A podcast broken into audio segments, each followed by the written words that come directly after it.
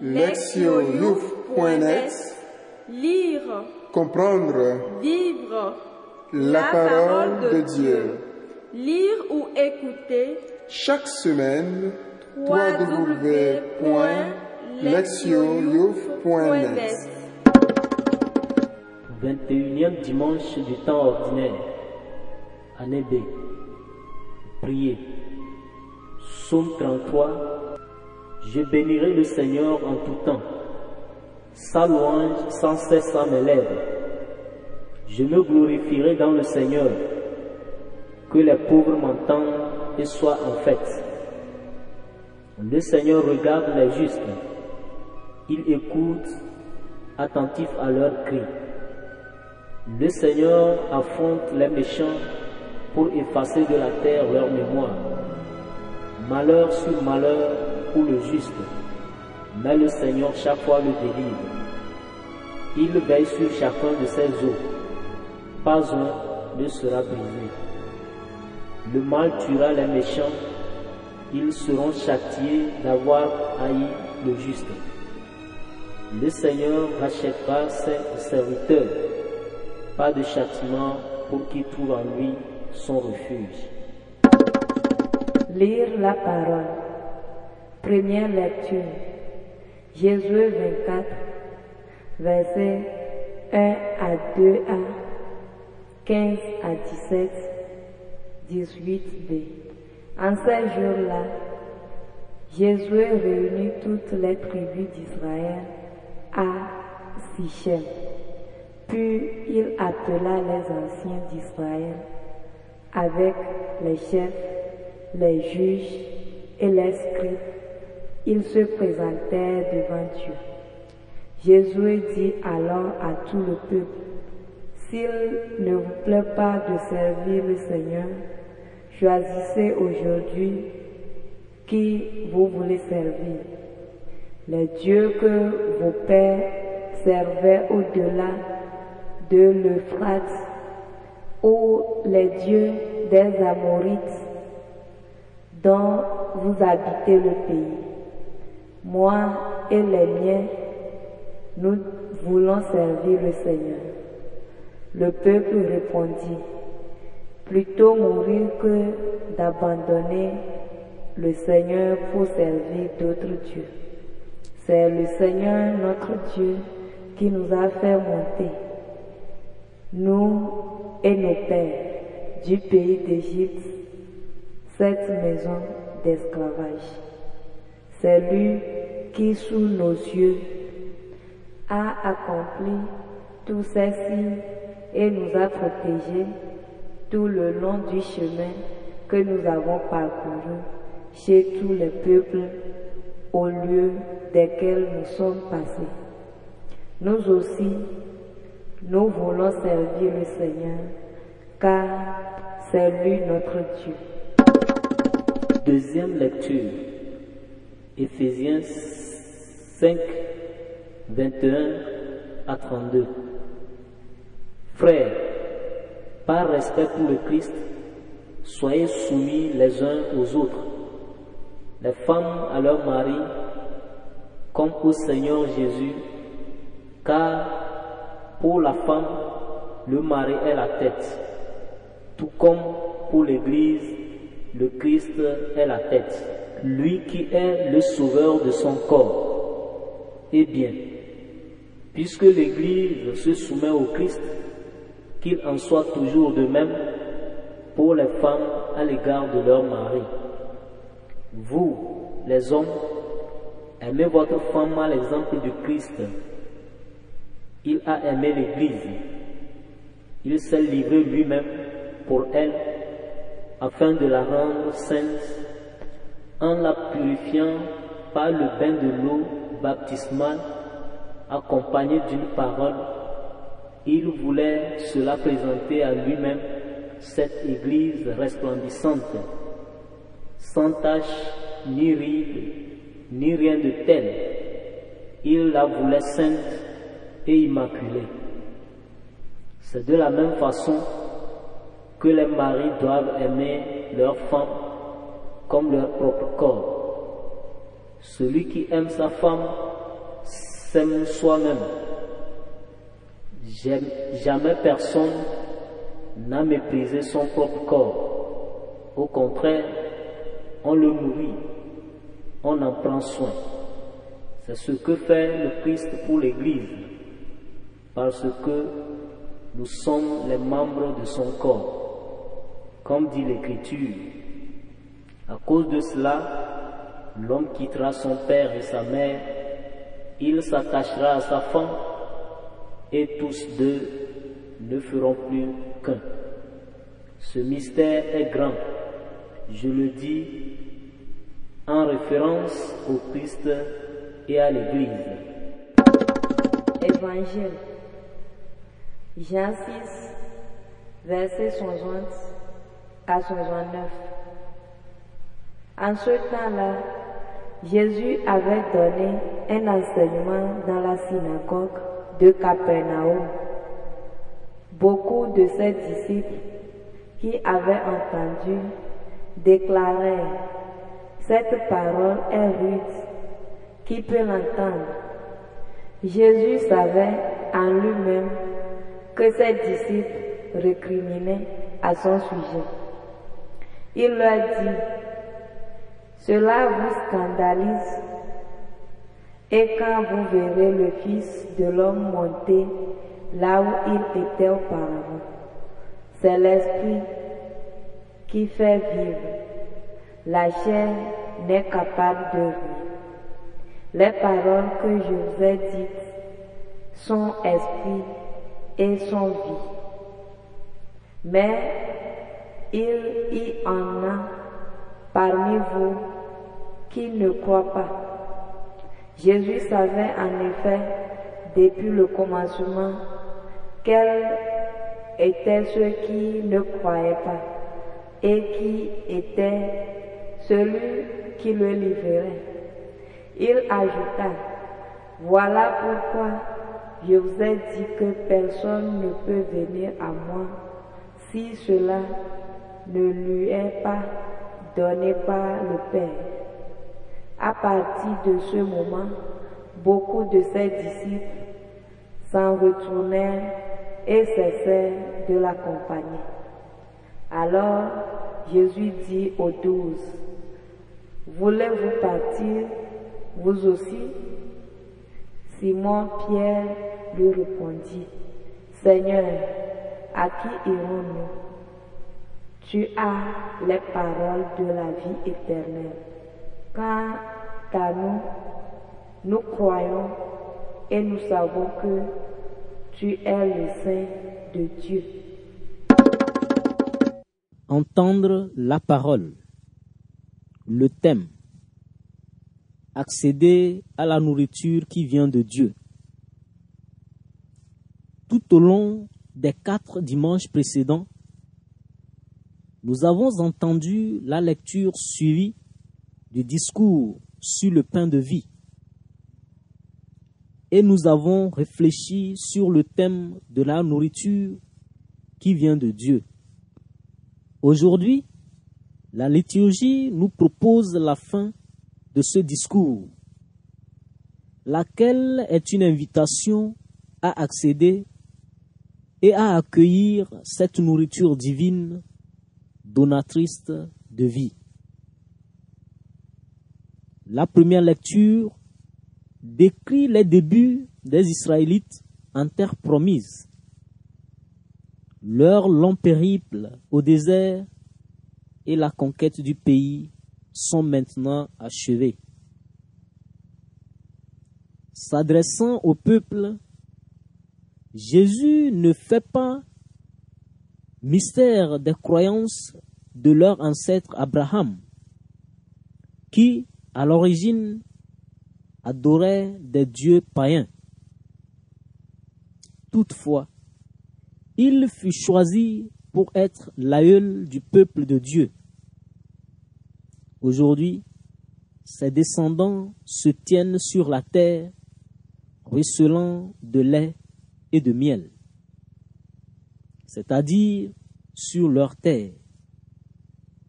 Mais c'est un pays qu'ils partagent avec des non-israélites. lesquels ont leur propre Dieu et leurs propres coutumes.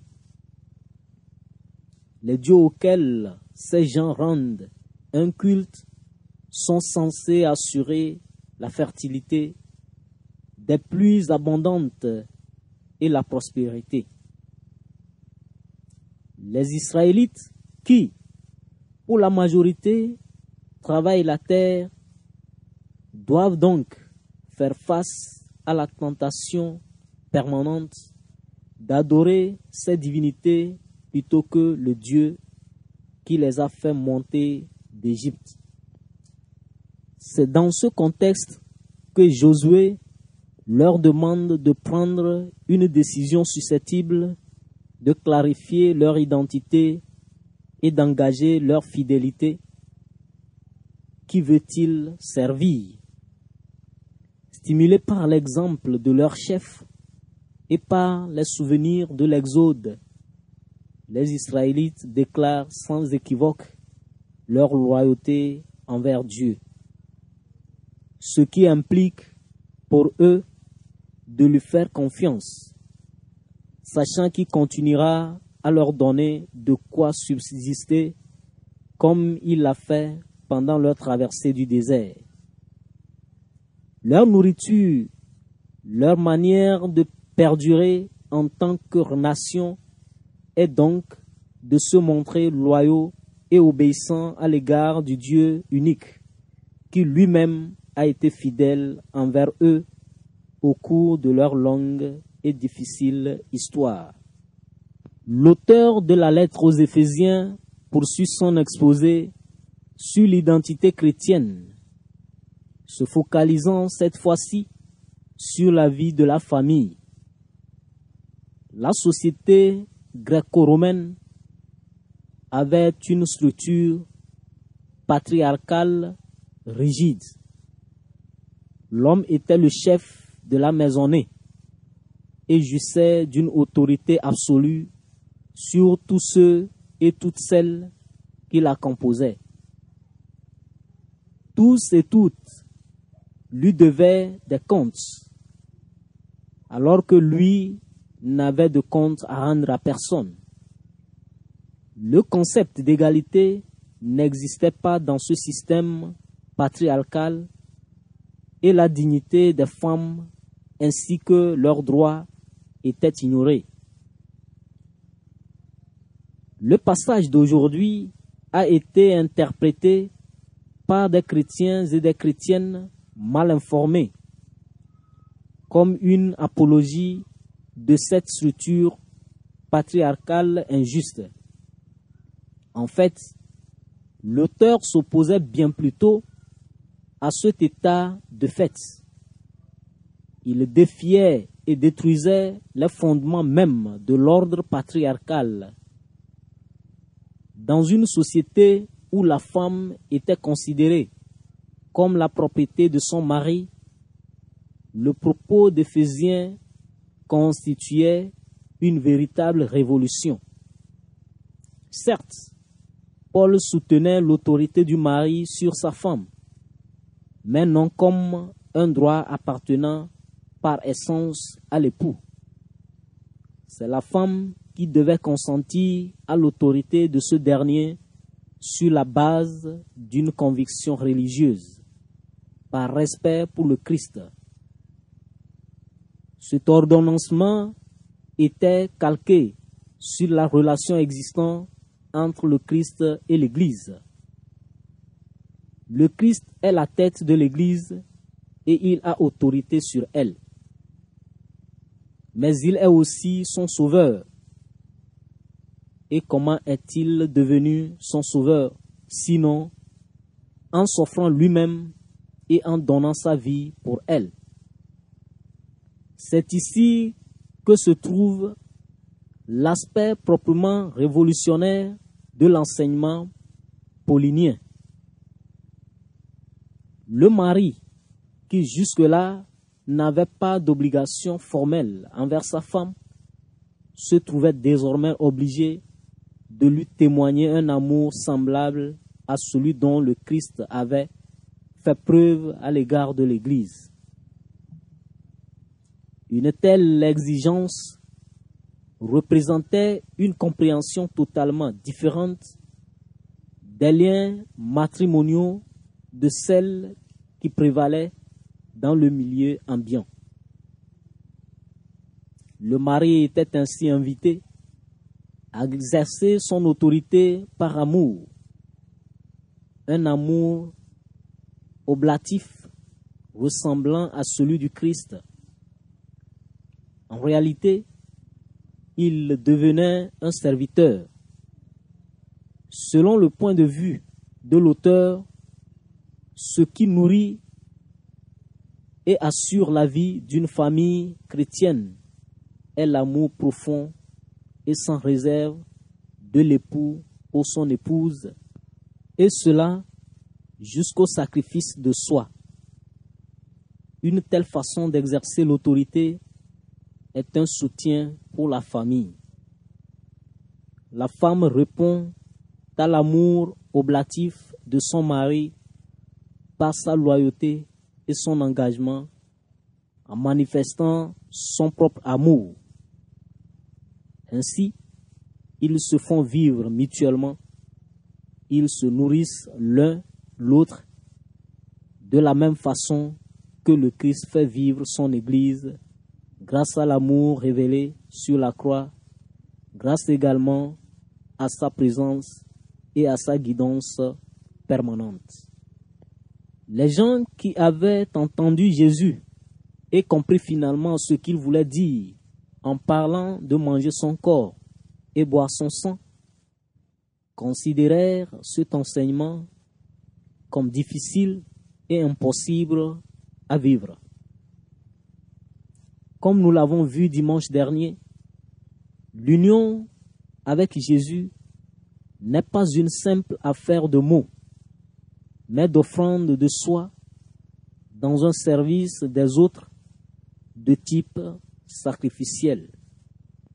Beaucoup de disciples récriminaient parce qu'ils n'appréciaient pas cette approche de la vie. Pour confirmer la fiabilité de ces paroles, Jésus parla de sa montée au ciel d'où il était venu. Il était descendu du ciel pour transmettre une révélation et un enseignement qui pouvaient être reçus avec foi. Sa résurrection et son retour au monde céleste allaient apporter une confirmation supplémentaire de la véracité de ses paroles et de ses enseignements qui sont esprit et vie.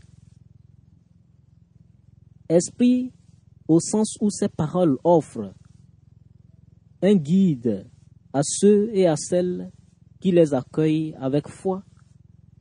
Vie parce que leur mise en pratique conduit à la vie éternelle.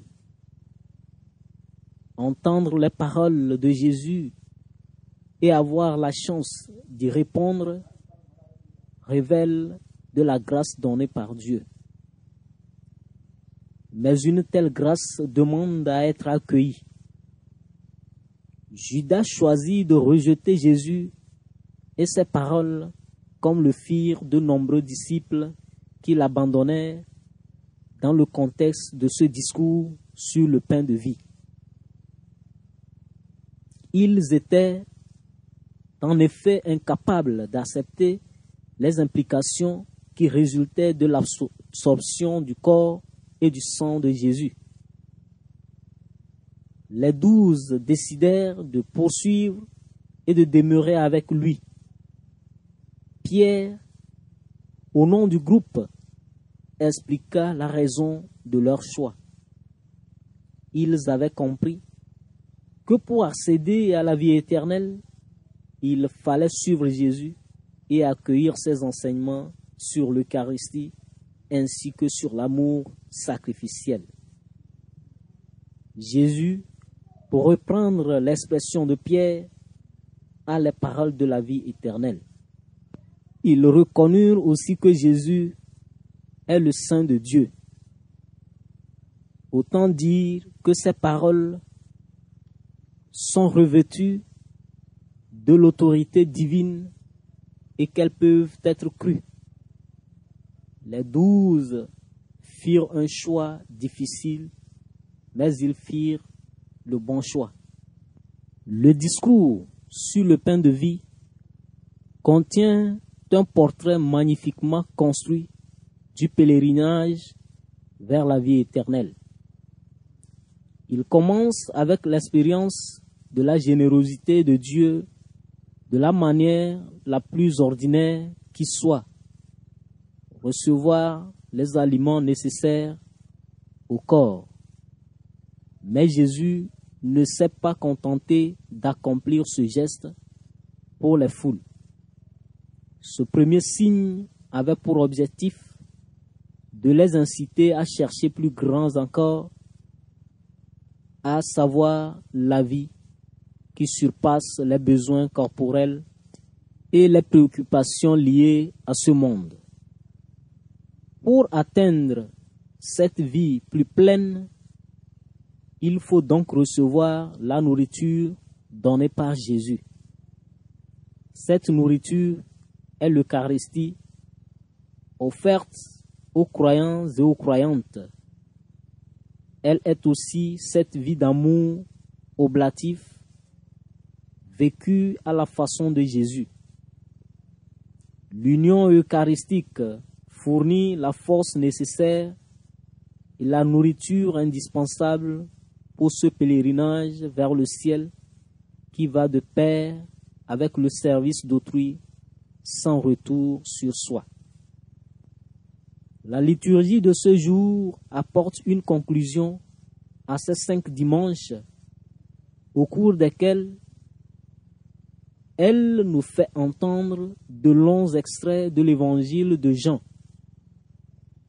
Et cette conclusion est en forme d'appel à poser un choix. Comme les Israélites à Sichem qui eurent à choisir entre le vrai Dieu et les idoles locales, les chrétiens et les chrétiennes sont invités à se décider, accepter ou refuser de demeurer avec Jésus par l'Eucharistie. Ce qui implique aussi de prendre la décision de vivre ou non du même amour sacrificiel que lui. Or, choisir de vivre cet amour oblige à ajuster sa conduite. C'est ce retournement dans l'amour que Paul demande au mari de la communauté d'Éphèse, défiant ainsi les normes sociales de l'époque.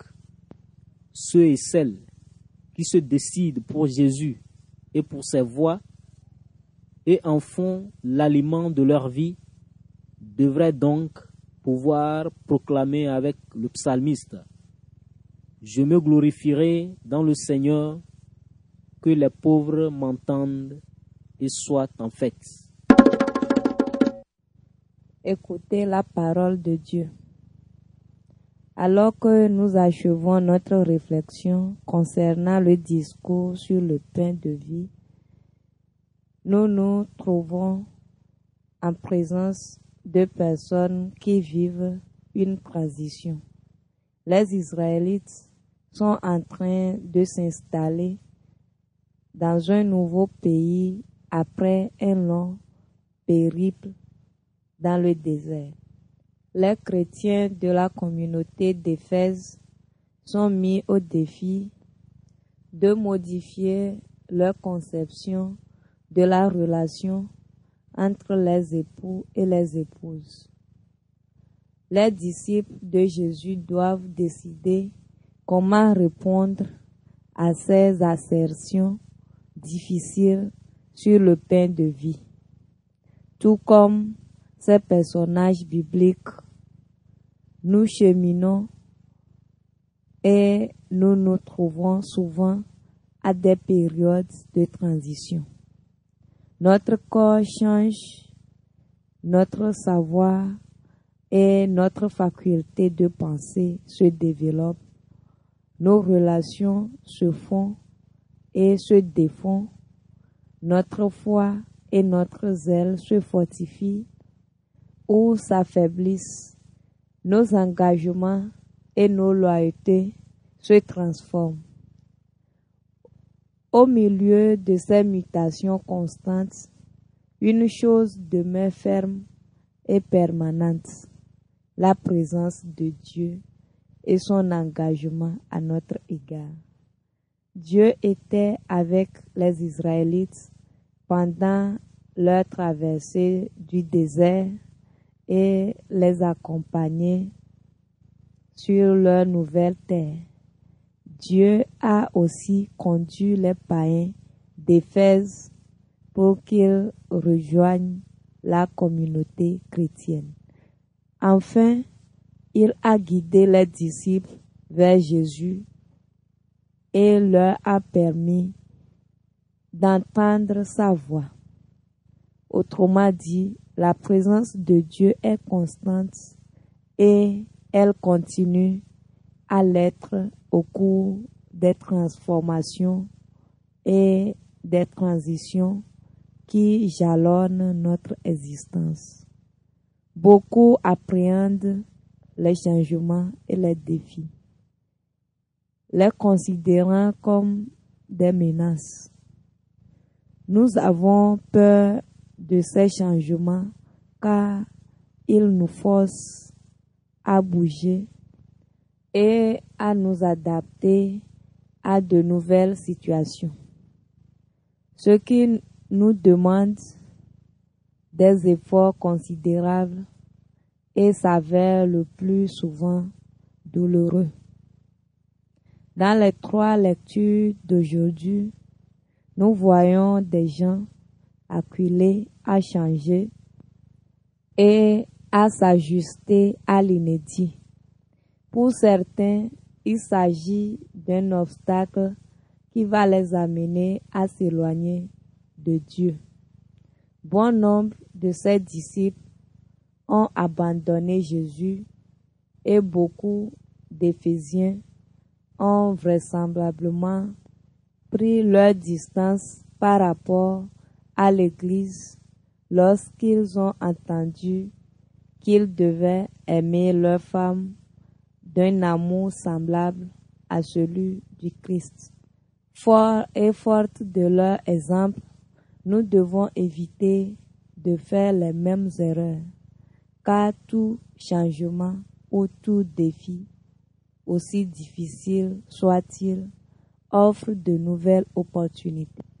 Nous pouvons penser ici à tous ceux et à toutes celles qui souffrent d'une maladie invalidante ou d'un handicap. Certains ou certaines peuvent tomber dans l'amertume et le désespoir tandis que d'autres deviennent des athlètes de haut niveau et participent aux Jeux paralympiques où ils se révèlent d'être des champions. Pour certaines personnes, le fait de sombrer dans l'alcoolisme ou l'usage de la drogue conduit à la mort, tandis que d'autres rebondissent, sortent de leurs ténèbres et deviennent des êtres nouveaux, rayonnants de vie, qui en sauvent d'autres en partageant leur propre expérience. Certains ou certaines d'entre nous en deviennent presque à perdre la foi lorsqu'ils ou elles sont confrontés à la mort d'un être cher. Nous pouvons certes nous sentir abandonnés de Dieu. Rien ne peut nous enlever la douleur et le sentiment de perte. Cela étant, ces situations tragiques nous forcent à prendre une nouvelle direction. Les seuls changements, les seuls défis qui sont finalement nuisibles sont ceux que nous cherchons à ignorer et à fuir. Comment trouvons-nous la force et l'inspiration pour répondre à ces changements et à ces transitions? Nous devons chercher une nourriture en Dieu.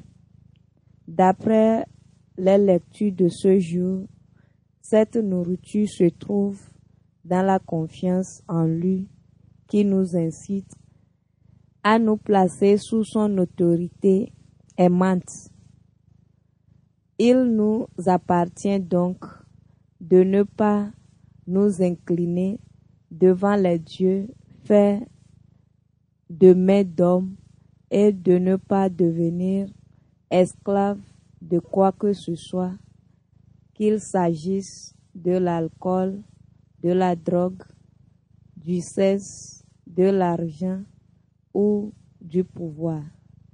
Toutes ces choses qui peuvent nous donner momentanément une illusion de grandeur, mais qui nous asservissent et nous privent de notre capacité à diriger notre vie.